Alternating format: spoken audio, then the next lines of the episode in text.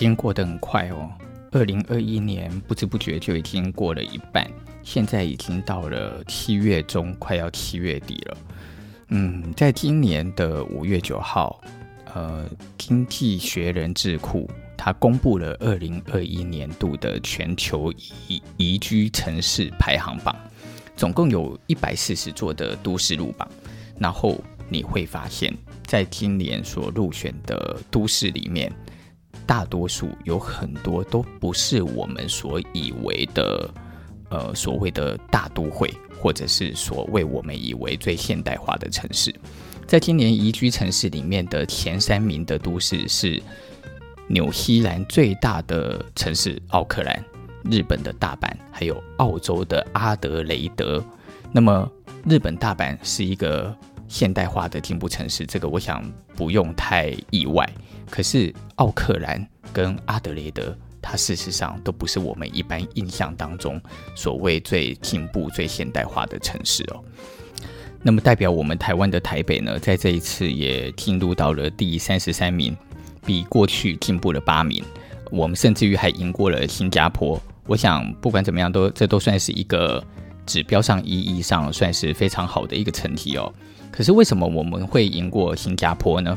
我新加坡在众人的眼中，大多数大家都知道它治安良好，然后它非常的具有秩序，呃，城市的建设某个程度上来讲，也可以堪称得上非常的现代化。有些人甚至于觉得新加坡的硬体整体的都市的规划是比台北来得更好的，但是我们却还可以赢得了 新加坡。我想这其中的一个原因是因为这个城这一个调查，它最主要。的一个定义是以一个适宜居住的宜居城市来看待一个城市的进步指标哦，所以什么叫做进步这件事情，我想可能在呃每一个人的眼中都不太一样。今天我们就来聊聊关于这个话题，什么叫做一个城市的进步？大家好，这里是废话有没有很多？我是阿年。大概十来年前的时候，呃，大陆正处于一个整个全全中国都在一个爆发性的建设的一个时代里面。然后大概十五年前，我开始进去到中国工作，我在那里认识了很多很不错的好朋友。那么，呃，随着整个中国城市的进步，我那我还记得我那个时候是住在上海。那那住在上海住了两年多，一直到我从上海离开回到台湾，我几乎每年都会回到上海去。然后这一两年当然就没有回去了。可是，在这个过程里，呃，你几乎每一年只要进到上海，你都会强烈的感受到上海的改变，不管是高楼大厦或摩天大楼的崛起，甚或是整个都市面貌的样貌，呃，一直不停的在修整哦。当然，因为他们本来的体制就是一个社会主义的一个状态，所以他们想要去做所谓的都市更新的这么样子的一个做法的时候，常常是今天讲，明天就拆。所以有的时候你在呃今今天你还在逛某一个小城区，然后我们还在谈论说，哎，这个小城区已经多少年了，几十年了。可可是，你可能下个礼拜到达同一个地方的时候，这一个区块的所有的房子已经被夷为平地了。你们就可以大概可以想象得到，在呃中国大陆这么样的一个政治体制底下的一个条件里，呃，都市它要被变更，或者是整个国家它的体制跟制度要被改变，它其实是一个运作非常快速的一个状态。为什么？因为它是不需要经过人民的。意见或者是答应的，只要政府能够去确定我要做的事情是什么，那么这件事情就得以被执行。好，这不是重点，重点是我那个时候的几个好朋友，他们在经过了大概一好几年以后，大概在七八年前，他们曾经来到台湾玩，然后来到台湾玩，我当然就变成了一个主人嘛，我就会带他们在台北啊。台中啊，台南啊，四处走走，到处开着车到处跑。那呃，在台北的时候，我的那几个朋友，他他们在台北逛跟走路的时候，他们就跟我说，他们觉得台北好旧哦，他们觉得台北怎么那么的破烂，呃，这么不像是他们以前心中所想象的一个所谓先进城市的一个大都会。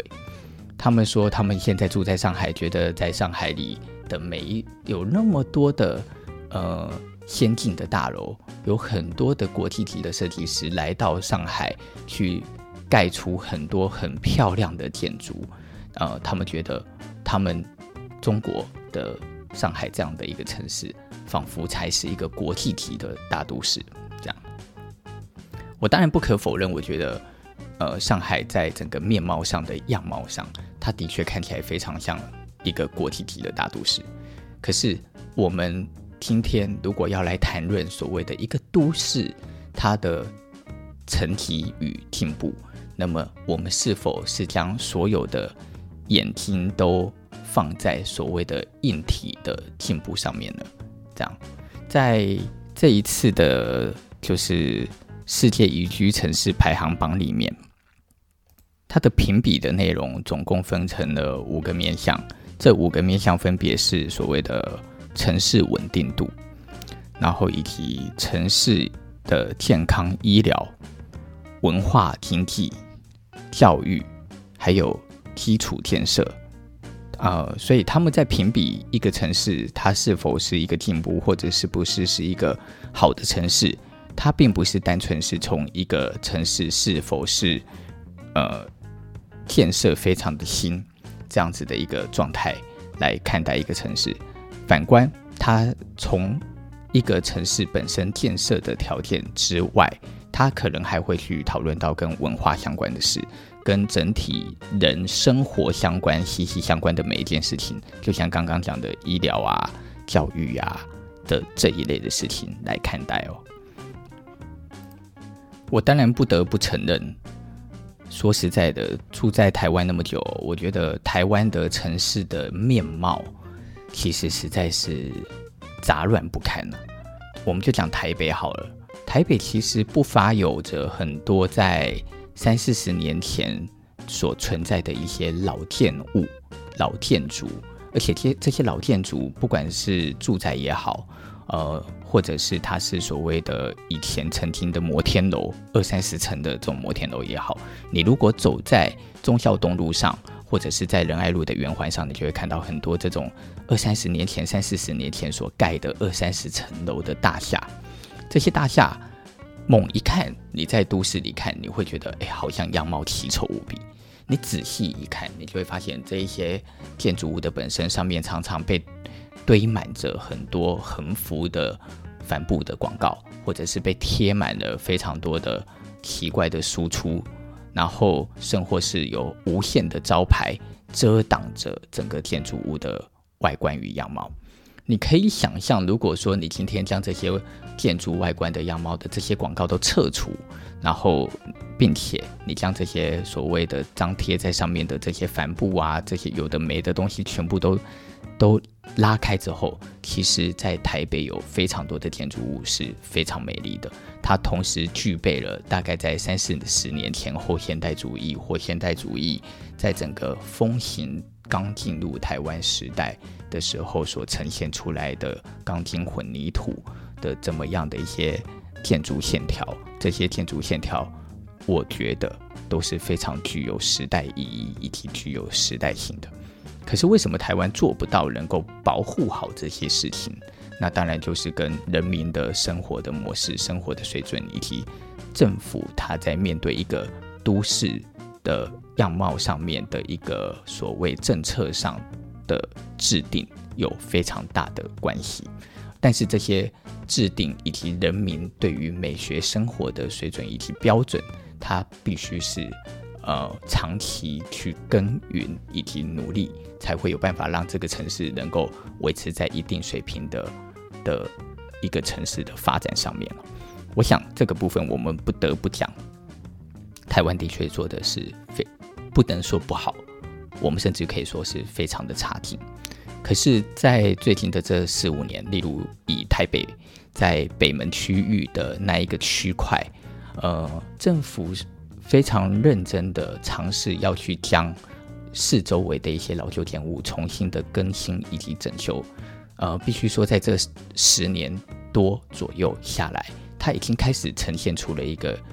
一定有，而且是视觉感受得到的进步。很多的这些老旧建筑物，不管是邮政总局也好，或者是以前的铁路，呃，那个算是铁路署嘛的那个旧建物也好，其实我觉得都已经被整理出了一个非常具有时呃样貌性，甚或是它可以被留存更久的一种时代意义。呃，并且也美化了整个城市地域环境，人可以行走在这些建筑物的附近，去感受到这些历史所流传下来的一种都市的形态。所以你说所谓的都市，它必须一定是新才叫做好吗？其实我们都应该知道，绝对不是这样子的。如果你去过巴黎以及你去过罗马，你就会发现，其实，在巴黎以及罗马。它的城市里面的硬体常常都是烂到不行的，例如地下水沟，呃，我们都知道巴黎最有名的就是它的地下的它的水沟，其实已经是臭到出名。就算你今天你是走在香榭大道上面，你还是可以闻到水沟里的恶臭从呃排水沟里飘散出来的那种臭气冲天的味道。他们的这些基础建设常常都是已经。运用了好几百年，并且在这好几百年里，可能除了某些部分的更新，例如说，呃，整体具体的大型的排水设施的更新之外，可是他们所沿用的很多的管道以及线路，全部都是运用过去这一百多年所建设出来的东西来继续去沿用。像如果你去过罗马，也是一样的道理。你就会发现，在罗罗马的路上，四周围到处都是古迹，而且这些古迹它仿佛像是一个永远都无法修复完的一个过程。你今年去，你看见这一条路的右边，它的古迹还在修缮；你五年后去，它才刚修缮完，已经换另外一边还在修缮了。毕竟罗马它就是一个古迹大城，所以。你可以想象得到，他这些古迹光是十年、十年的轮番修缮，他这一辈子，他接下来的这一百年、两百年，他都是注定不停的在这个修缮过程当中是度过的，对吧？然而，你真的去到了这些欧洲的这些古城市，你真的会觉得这些古城市它就叫做不够进步吗？好像也不是这么样。反过来，你会觉得这些都市它呈现出的是一种让人觉得在里面非常的具有历史性，呃，你会感觉到它非常的有一种悠游自在的感觉，甚或是你会沉浸于这个城市里这些呃古建筑物所留存下来的美丽。我还记得我去到巴黎的时候，巴黎的 Airbnb 是在。香榭大道旁边一条巷子里，然后有一个很大的大门，走进去，你就会进到一个小小的区域的中庭。这个中庭你会看到这些建筑物，仿佛像是有点像是城堡型的，就是石头所堆砌出来的，呃，大概十层楼到十二层楼左右的建筑物。老实说，我觉得真的是很美哦，因为这些建筑物都是好，好像被留存着。也许一百多年前就长这样了，一直到了一百多年后的今天，我们依然是长感觉得到它这个建筑物所留存下来的美丽。可是这些建筑物是没有电梯的，它如果有有的是有电梯，但是电梯却是慢到惊人。你从按电梯到等到电梯，如果电梯从最上面下来，你大概要等八分钟。那你再坐进去电梯再上去，哇天哪，那整个过程真的是很很恐怖的久啊！但是如果你要提着行李，例如我那个时候是住在那一栋楼的，算是阁楼，所以我是住在八楼。虽然我要提着行李往上走，那些楼梯的的宽幅大概都只有七八十公分而已，所以我提着行李要往上走这个七八十公分的楼梯，并且走七层楼。说实在的，我觉得我已经快死掉了。但是你觉明明感觉到这个硬体如此的老旧，你却不会在。这个旅游的过程当中，嫌弃这些旧建筑物的老旧。反过来，当我们进到这些旧建筑物里面的房间去居住的时候，诶，你开始感觉到在这些历史里面的不同。例如说，呃，因为在旧时代的这个建筑物里，事实上是没有厕所的。因此，他们的厕所全部都是在近代的这几十年才重新加盖。那那么这这样子的重新加盖该怎么加盖呢？他们可能就会将马桶的厕所是加盖在整个建筑物的外门廊上面，然后每三户或每四户共用一个马桶间，因此每一个人都要有一支马桶间的钥匙。而你如果要洗澡呢，这个旧建筑物的里面，他就帮你直接在。空间内做了一个淋浴间，这个淋浴间它是没有厕所的，因此也就是你一拉开就对着你的床，可是你一进去，哎，就是淋浴间。想当然尔，大家就可以知道这些管线是非常难以呃难以去建构的，所以它有非常多的建筑物，因为随着时代而产生的管线，它就不停地在整个建筑物里出现。这些建筑物里出现的管线全部都是漏明管的，呃，全部都是被看得见的。可是你会觉得，因此就觉得这个建筑物它很很老旧，然后你觉得它很丑吗？并不会，你你你会觉得，诶，这些建筑物它仿佛是有生命的，它随着时代的背景，它有被整理，因此你还是觉得它是漂亮的。反观，呃，在呃我刚刚说的大概十年前、十几年前，我在上海住的时候，我还记得我去。呃，我的朋友家里玩，然后其实他们也遭遇了一个类似的状态，但是不太一样的事情是，他们的厕所是在外面，一样是大家共用，可是那个厕所却脏到让你连光着脚踩进去你都不敢。所以我去朋友家玩的时候，我还记得我们讲说要睡他家，可是我晚上去上厕所的时候，我不敢去上，因为我不知道我应该怎么上。然后那个厕所已经脏到，我觉得我连穿鞋子我都不想让我的鞋子去碰触到厕所里面的地板，所以好险。上海本来春天跟秋天就已经已经算是蛮冷的，我就干脆索性不洗澡了，跟朋友在他的家里面一群人喝着酒打电动，然后就这么过完了一个夜晚。诶，差别在哪里？事实上，上海的那那个建筑物真的是也是旧。可是我觉得更大的差别在于没有被整理，因此没有被整理的时候，这个建筑物它所形塑出来的一个氛围就变成了叫做脏。这个脏，就算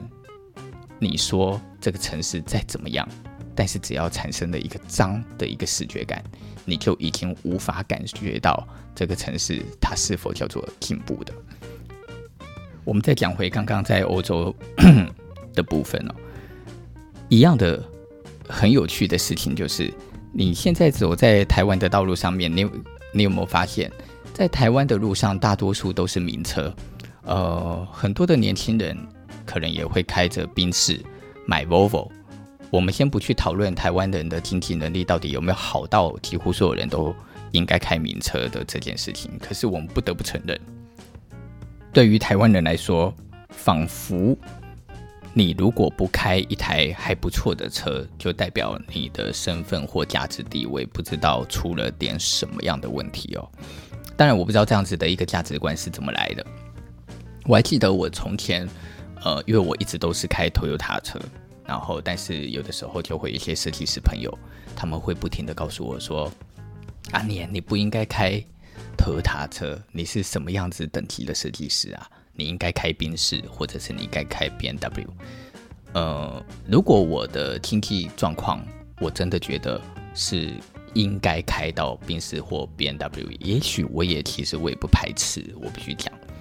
可是我觉得，诶，它是一个必要性嘛？如果它不是一个必要性，事实上在我们的人生的生活里，有些时候堪用即可。那这也不是买得起买不起的问题，对吧？他当然，你可以说这是一个价值观哦。所以，我们刚刚不是在讲欧洲吗？我去到欧洲玩的时候，我就印象很深刻的事情是，你在欧洲的巴黎的道路上面，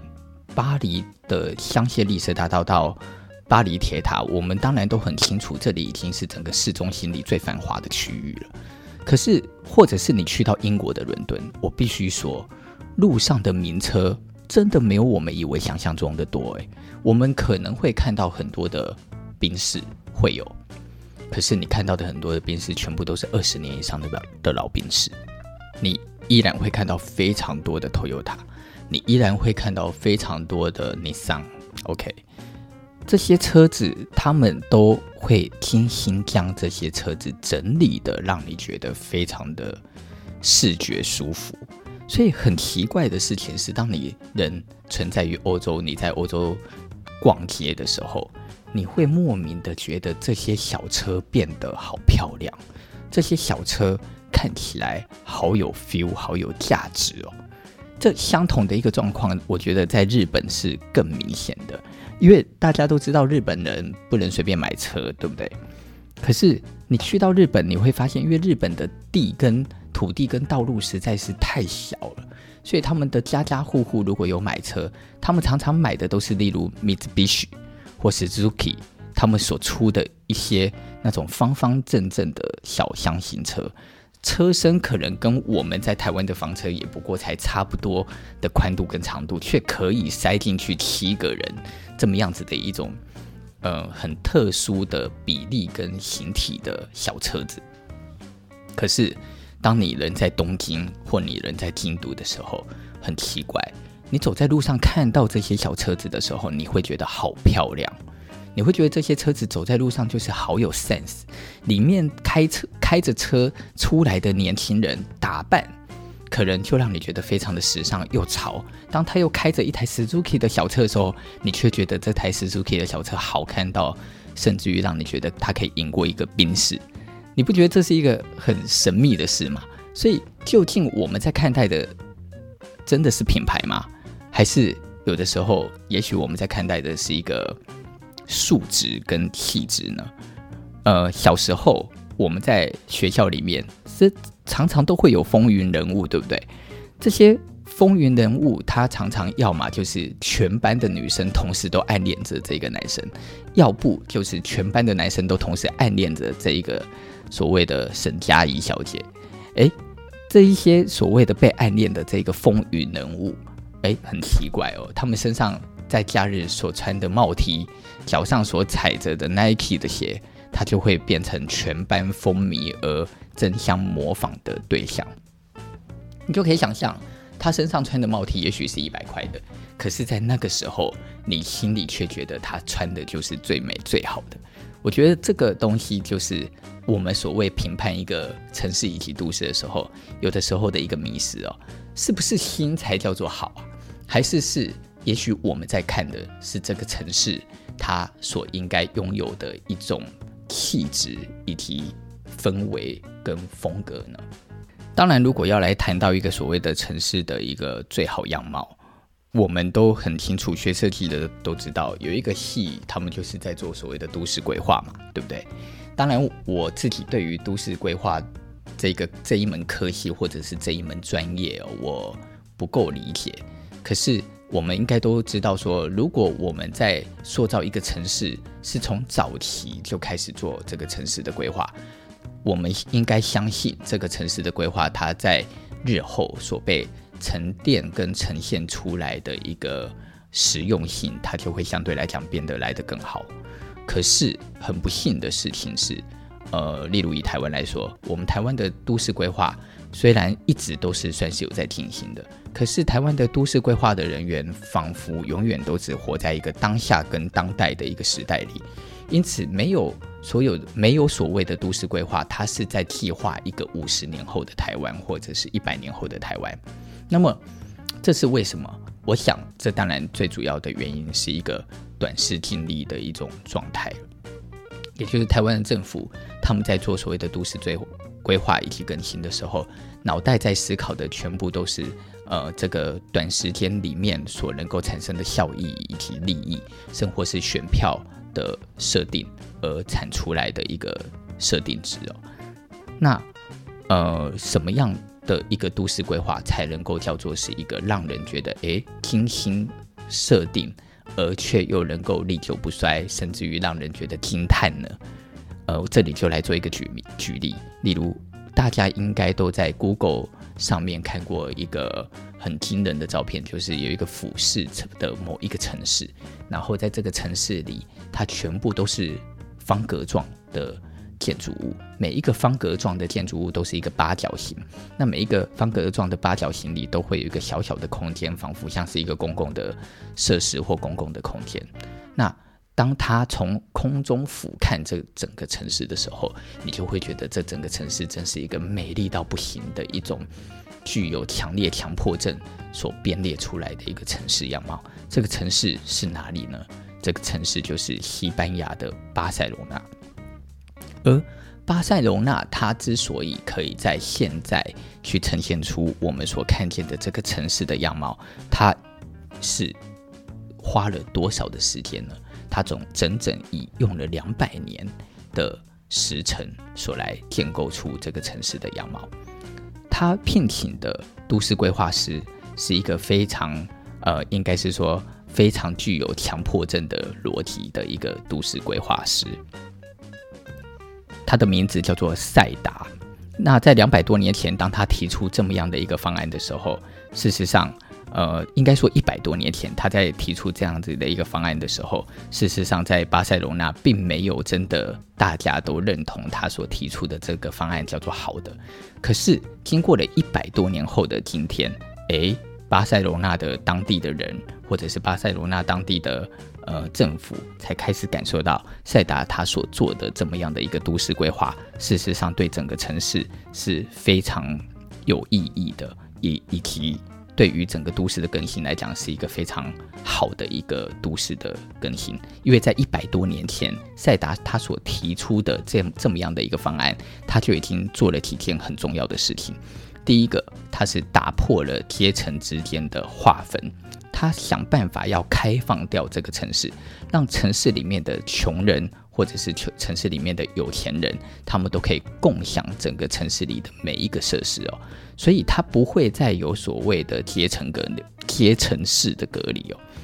那么，我们。都会知道，大多数的城市，它所选择的一种方法，例如以巴黎来讲，它事实或者是台湾的台南来讲，它的城市所设定的模式，其实是一种辐射性的扩散逻辑，所以我们就会知道有所谓的内环、中环、外环，这这个名词当然在大陆是更常听到的，可是，在巴塞罗那，它所使用的，它就不再是利用这样的一个方法，而它利用的是一种格子形态的状态，来让整个。空来让整个城市的空间变得更井然有序哦。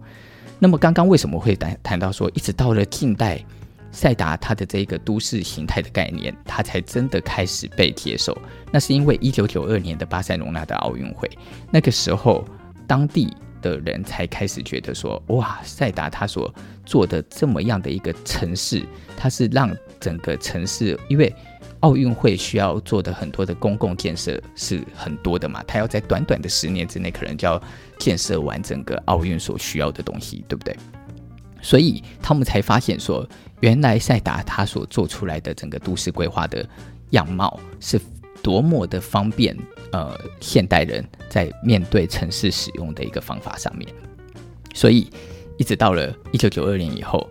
诶，那个巴塞罗那他们才开始承认。并且接受了赛达这么样的一个人，还以他的名字来建构一个小小的火车站，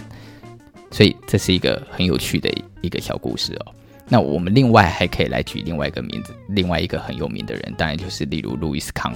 路易斯康在一九四六年的时候，他就对费城去提出了一个都市规划的理念，而在面对这样子的一个理念里面，他就他就在思考说，他有没有可能。利用一种河流，然后河流其实就是在取代所谓的快速道路，然后河道也就是利用河道来取代所谓的行走的街道，码头它也就是每一条路的一个端点，它利用这三种名词来举例，然后演化成为一个都市里所可以叙述出来的一种空间的样貌，然后利用这些观点跟观念。来重新定义我们城市里的街道的模式。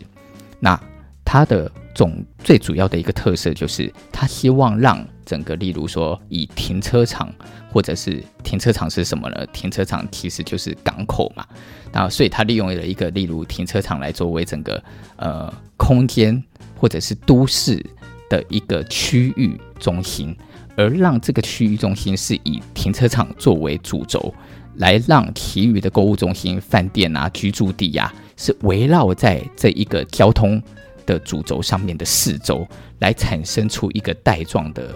一个防护墙啊。所以在整个都市里，这么样的一个以停车场作为中心的一个呃外环式的空间，它就会变成区域性、区域性的呃出现在整个费城里面。当然，这样子的规格，它就会让每一个区域几乎都跟一个罗马竞技场以上这么的大，因为如此的话，它的整个市中心就不会受到车流量的干扰。为什么路易斯康会去提出一个这样子的定义？是因为路易斯康在那在一九四六年的时候，他就已经看见了一个很重要的未来，也就是都市的城市化。这个都市的城市化，其实简顾名思义，简单讲啊，就是在那个时代的都市都还是属于小小的城市，它不像现代，现代光只是例如一个台北市就已经是三百三四百人那么多人了，对不对？那我们更不用去谈，例如我们刚刚在讲，我们讲说纽约好了，曼哈顿或者是东京，他们光只是一个城市的人口，可能就几乎快要跟台湾一样多人了。可能就是一两千万人了，因此这个才它才是一个真实的、真正叫做都市的城市化的一个过程。而路易斯康在呃五六十年前，他就已经看见了每一个国家的都市在城市化之后，它所会产生的一个现代化的历程。这个现代化的历程会变成让整个城市里的呃车子以及车流会无限的扩大。那这个无限的扩大。一定会提报在五六十年前的都市里所认知以及认为的这个都市里对于人口也好，对于车辆也好的涵盖率。我觉我觉得这是一个非常有远见的一种呃面对都市计划的看法。当然很可惜的是，路易斯康并没有真正的去成功的将这件事情给做出来，他被培根好像给呃。拒于门外，因为他们后来反目成仇嘛，所以培根并没有答应，也没有去 push 他，让他的这个计划成功。所以，但是我们可以想象得到，所谓的一个具有前瞻性的思维，它其实是一个历久不衰的思维。因也因此，到了现在。你如果去上网去查所谓的路易斯康，他对于费城的都市计划的一些资料，你还是可以看得到很多的资料。但当然，在今天我们就不去详述这些东西。我觉得它它是一个很有趣也好玩的东西。可是我们不得不去承认，对于现代化的一个城市来讲，其实交通它绝对会是一个最主要以及主轴必须要被解决的问题，对不对？像我住的地方就是在新北市的新庄。那么我家是在四五十年前的时候，我爸很年轻的时候搬到新北市的新庄的。那我们住到新庄的时候，那一个区块整个都是蓝领阶级的聚集地。呃，我们住的是那种小区式的住的那种叫做公寓式住宅。那么这些公寓式住宅都是集合住宅的聚集。每一栋跟每一栋的邻邻距大概都是五米左右到六米左右，简单讲非常的小，那个巷子非常的狭小，呃，在那么狭小的巷子里，但是却停满现在的当下却停满了无敌多的汽车以及机车，呃，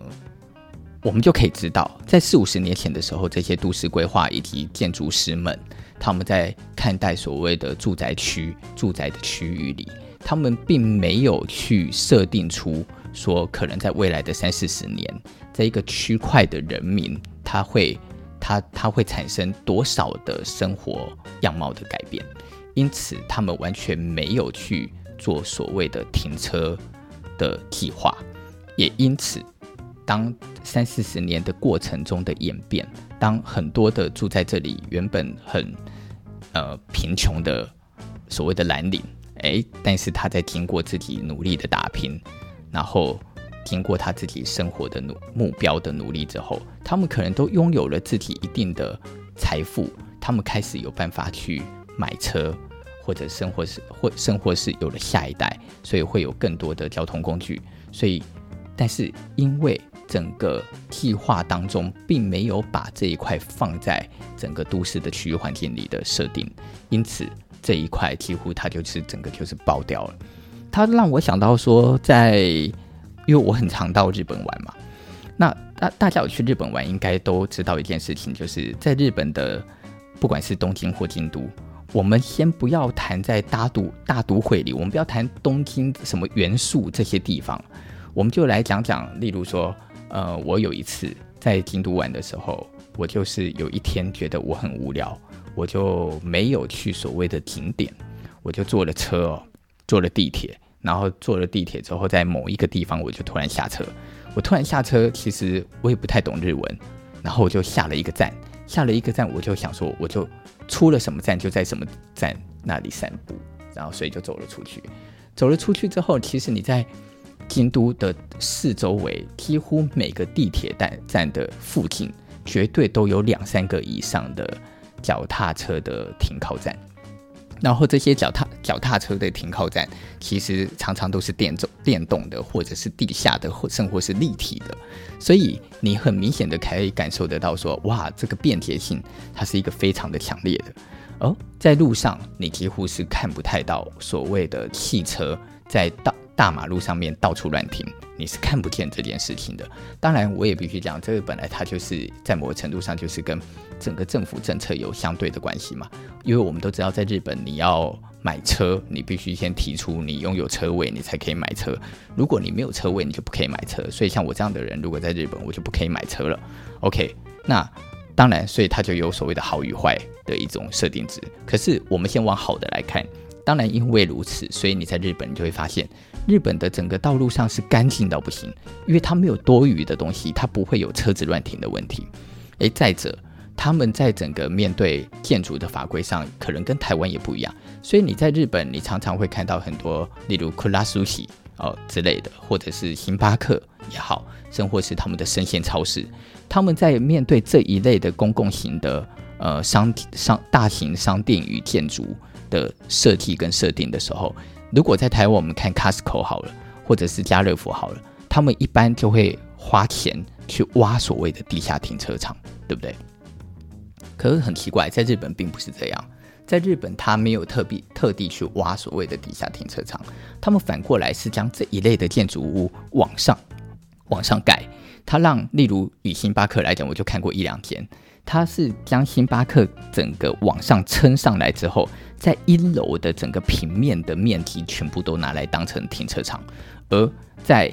一楼以上才是所谓的星巴克。这当然不是只有星巴克是这样，就像我们刚刚讲的，呃，它的一些回转寿司店，那些回转寿司店或者甚或是独独栋型的 Uniqlo 哦这一类的建筑物，他们几乎都是用着相同的方法来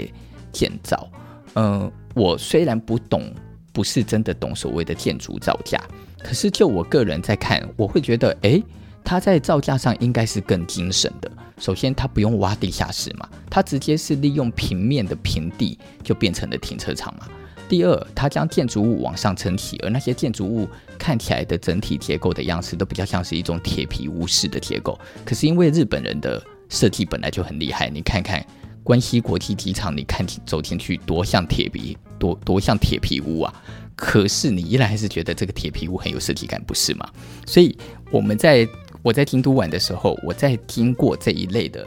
建筑物，不管是星巴克也好，或者是我刚刚讲的这些呃寿寿司店也好，事实上。它并没有因为它利用了这么样子一种简化形态的建筑模式，就让你觉得这些设计变得比较粗糙或比较廉价，并没有。反过来，你甚至于还觉得，诶，蛮精致的，有一种很奇妙的干净感。但是你又可以感觉得到，这个东西它是有一种经费上精省的能力的。所以，为什么我们的台湾没有办法去效仿这些在国际上面的都市，他们的一些很有趣、生活是很棒的一些 idea 呢？其实我不太懂，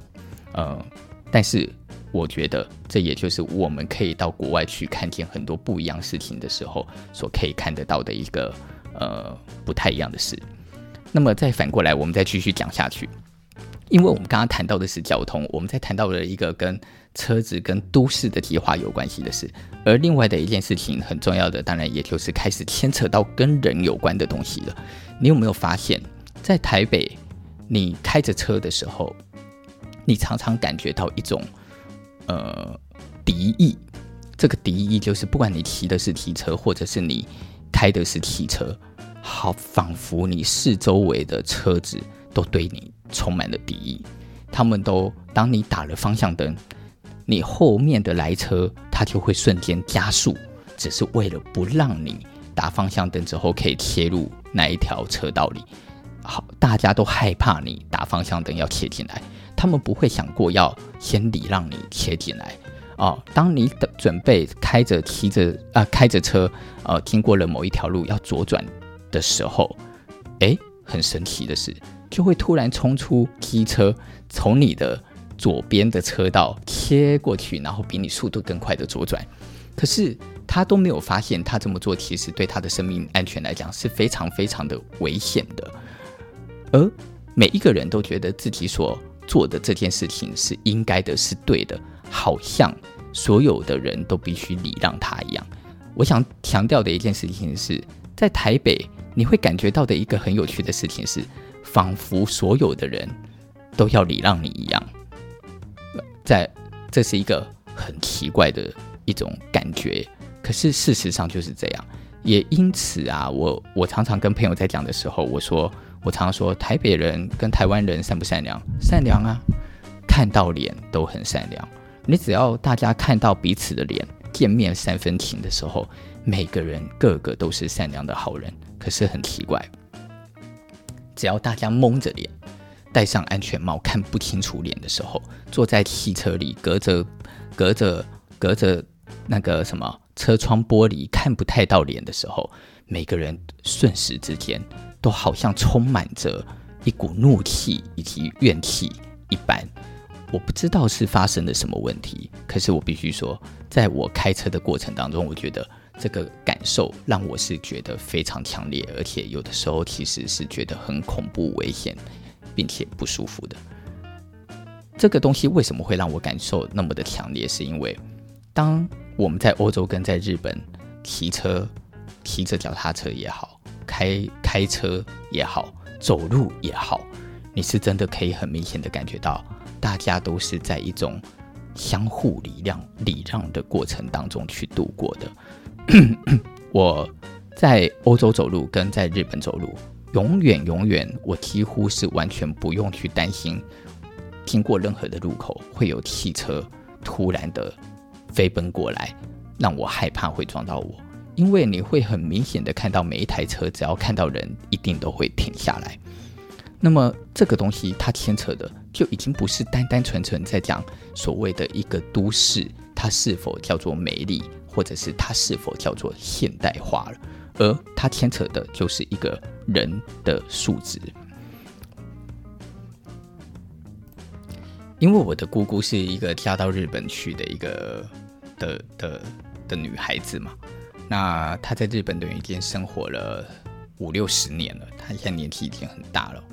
但是我还记得，嗯，我小时候在跟他聊天，讲到关于很多日本的这一类的东西的时候，他都会跟我提到一些类似啊日本人生活的习惯。呃，生活是他们的一些对待外人的方法。当然，我们读过很多书之后，我们也会看过例例如什么日本的假面这种书。我们在讲说他的日本文化的一个精神性里面，拥有着一种呃假象。好，但是我们除却掉，我们先不去谈他的坏。我们必须要去承认的事情是，他们的人民所对外展现出来的一种人民素质是非常的高的。呃，那个时候。我就想起了，就是有一个朋友他在跟我讲，他说其实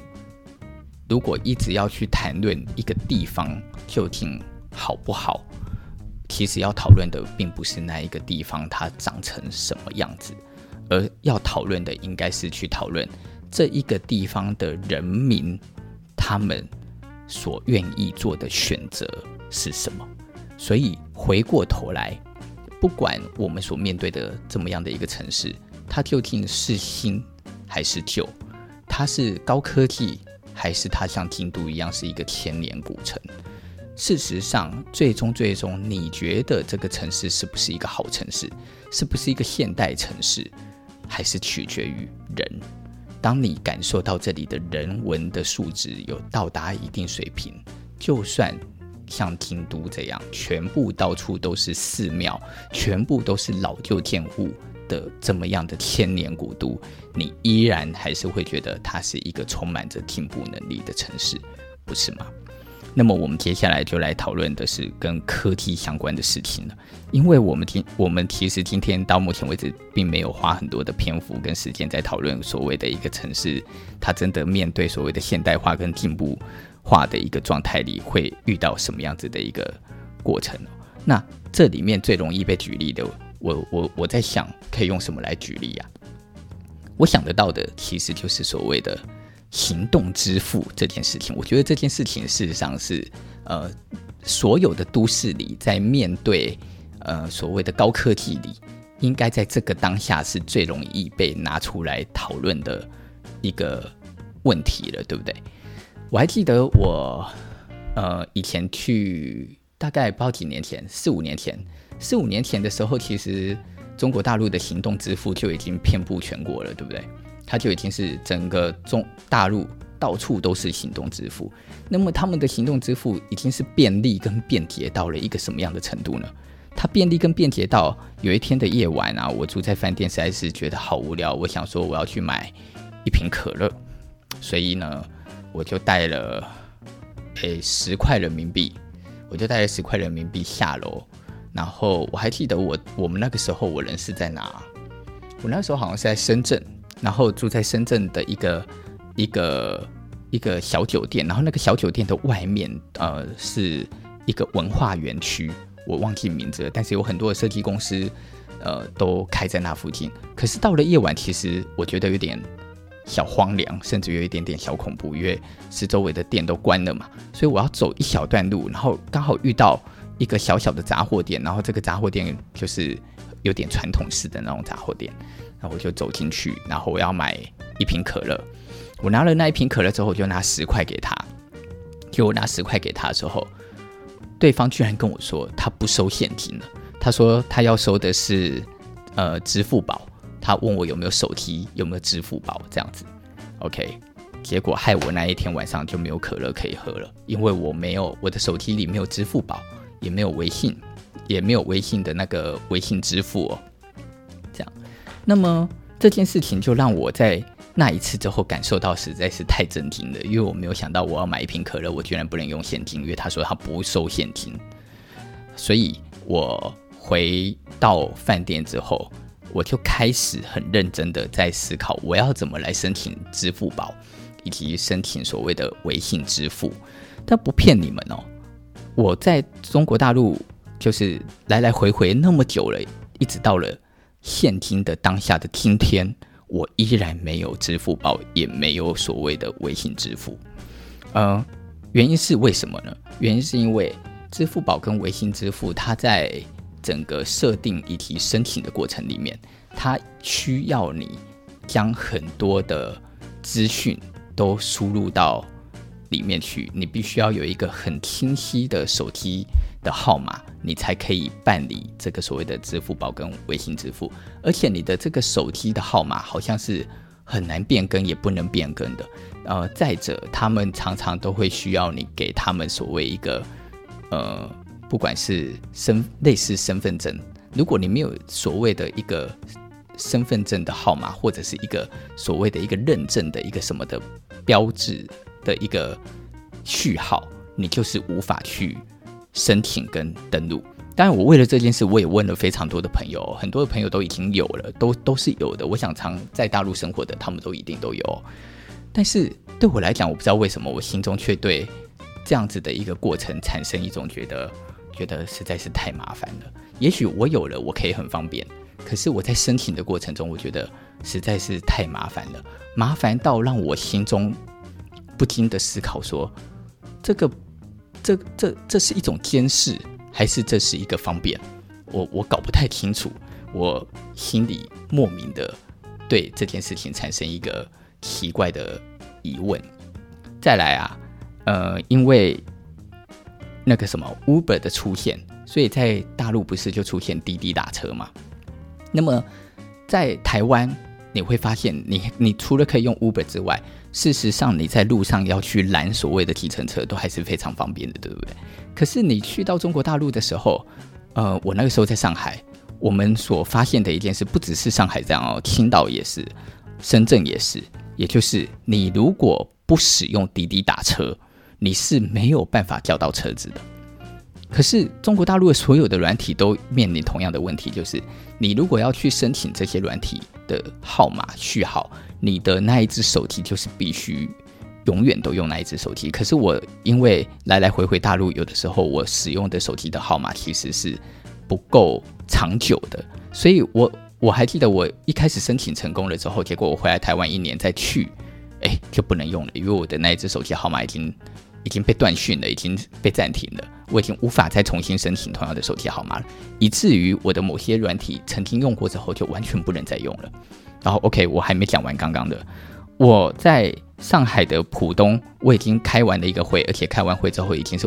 参加了一个晚宴之后，已经是晚上的十一点了。晚上的十一点，我就心里想说，哦，那我要回到我的饭店，我不是住那一个饭店嘛，所以我要坐车回到我的另我住的饭店的时候。我就想说，那我要来用滴滴打车。结果很不幸的，那一天的晚上，滴滴打车怎么打就是打不到车。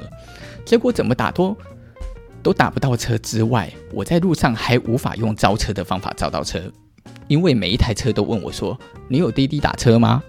然后我说没有，没有人要载我。结果呢，我就在凌晨一点。在浦东的某个五星级饭店的底下，一直站站到凌晨三点，我才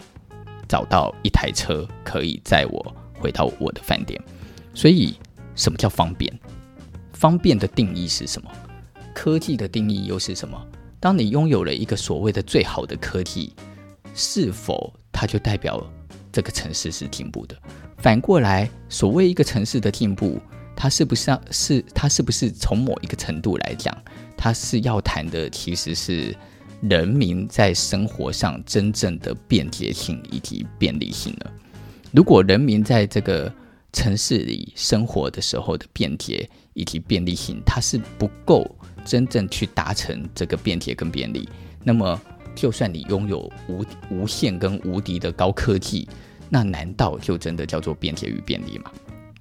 回头过来讲，就像刚刚我们在谈的这些。线上的支付的形态也好，我们都知道，不管是日本还是欧洲，呃，尤其是德国，德国德国人是几乎连信用卡都不用的，他们不太喜欢使用信用卡，他们也不愿意使用所谓的线上支付，他们只信任现金。诶，为什么会发生这样？我还记得我以前在网络上看到一篇文章在讲这件事，他说德国人不使用线上支付以及不使用现信用卡，是因为。德国曾经经历过纳粹这么样的一个专政的时代，所以在这样子的过程的时代里，他们会害怕自己所做的一言一行全部都是被记录着，所以他们宁愿希望他使用现金，他们就可以隐匿自己的行踪，他们不想让所有的人知道他在网络上花了钱买了什么，他们不想留下各式各样的记录，而不留下各式各样的记录。的这件事情只能依赖现金才可以达到怎么样的一个方式。然而，我们都我们却反过来的，我们是认为，哎，我们可以用最便捷的科技去解决所有支付金钱的方式的问题的时候，好，仿佛我们所做的一切就是最便捷跟便利的。可是，大家有没有想过，这其实是一个很吊诡的事情？也就是，如果当今天我们真的觉得行动支付都如此方便，反过来讲，你就是摊开了你所有一切的资讯，在这个世界底下，这个世界上只要有心的人士，或者是我们当然只是平凡人，没什么。如果我们有一天我们成为了一个有名的人，我们成为了一个呃对这个世界有举足轻重的人。任何人想要去挖你的隐私，想要去找寻你的漏洞，或者是要去找到任何可以攻击你的可能性，他就是可以借由这所有的所有的一切来找寻跟你相关的所有的主题资料。因为在网络上全部都是摊开的嘛，对不对？再反过来讲，当今天所有的金钱都只剩下成为了一个数字的时候，那么这个数字如果有一天他被有心的政府或有心的人士就是刻意归零，甚或是他就直接断取你的账户的时候，你你也拿他没辙，你是完全无法可施，没有办法去解决这些问题的。呃，为什么古代的人或者是过去的人？他们觉得我要保命，我就是必须要留黄金。哦，黄黄金还不比，还跟钞票是不一样的。你留钞票还没有用，如果一个政权垮台了，钞票还一样是变成废纸。可是黄金不会，原因就是因为黄金它具有一个实质意义的交易的量体，所以黄金它是拥有一定的绝对性的一个币值的价值。所以以物易物，它在某个程度上才会代表着。一个所谓的真实具有价值衡量的一个关系，可是以线上支付来讲，当然我在这里讲这件事，我自己也使用线上支付啊，所以我并不是因此我就觉得线上支付它是一个不对，或者是它是一个不好的东西，只是我觉得这些东西是可以被拿出来让大家思索一下，我们眼睛所看见的所谓的科技，这些科技究竟是在帮助我们？还是它是在帮助既得利益者，还是它是既得利益者们，他利用了这么样的一个系统，反过来来让我们更陷于一种被控制的状态底下呢？我觉得这是一个蛮有趣的议题、哦。回过头来总结一下，一个城市它所带给人是不是叫做是一个好的城市？如果我们今天是要用。分门别类，例如说，我要说交通最好的城市，例如我们要说科技最进步的城市，好，我们要说呃最具文化的城市。那我想分门别类的话，就它就是一个单独指标来看待城市的定义。可是，例如果我们今天是要来讨论一个什么叫做一个好的城市，就我今天这样子聊下来，我自己的感想是。我觉得一个好的城市，其实最终最终还是取决于人的素质，也就是人的教育跟素质，如果可以达到一定的水准跟程度的时候，那么人他在面对整个城市的样貌，他就可以更具有所谓美感的 sense，大家就会更知道怎么去保护以及保存自己城市所应该被保存的的东西有哪些。应该被改善的东西有哪些？再者，人的素质如果好的时候，人与人之间的沟通以及人与人之间的相互的礼让，它就可以成为城市里的一个样貌。这就像很多人都说：“哎，台湾最美的是人，不是吗？”诶，我也认同。但是，台湾最美的是露着脸的时候的人。那么，我希望台湾人，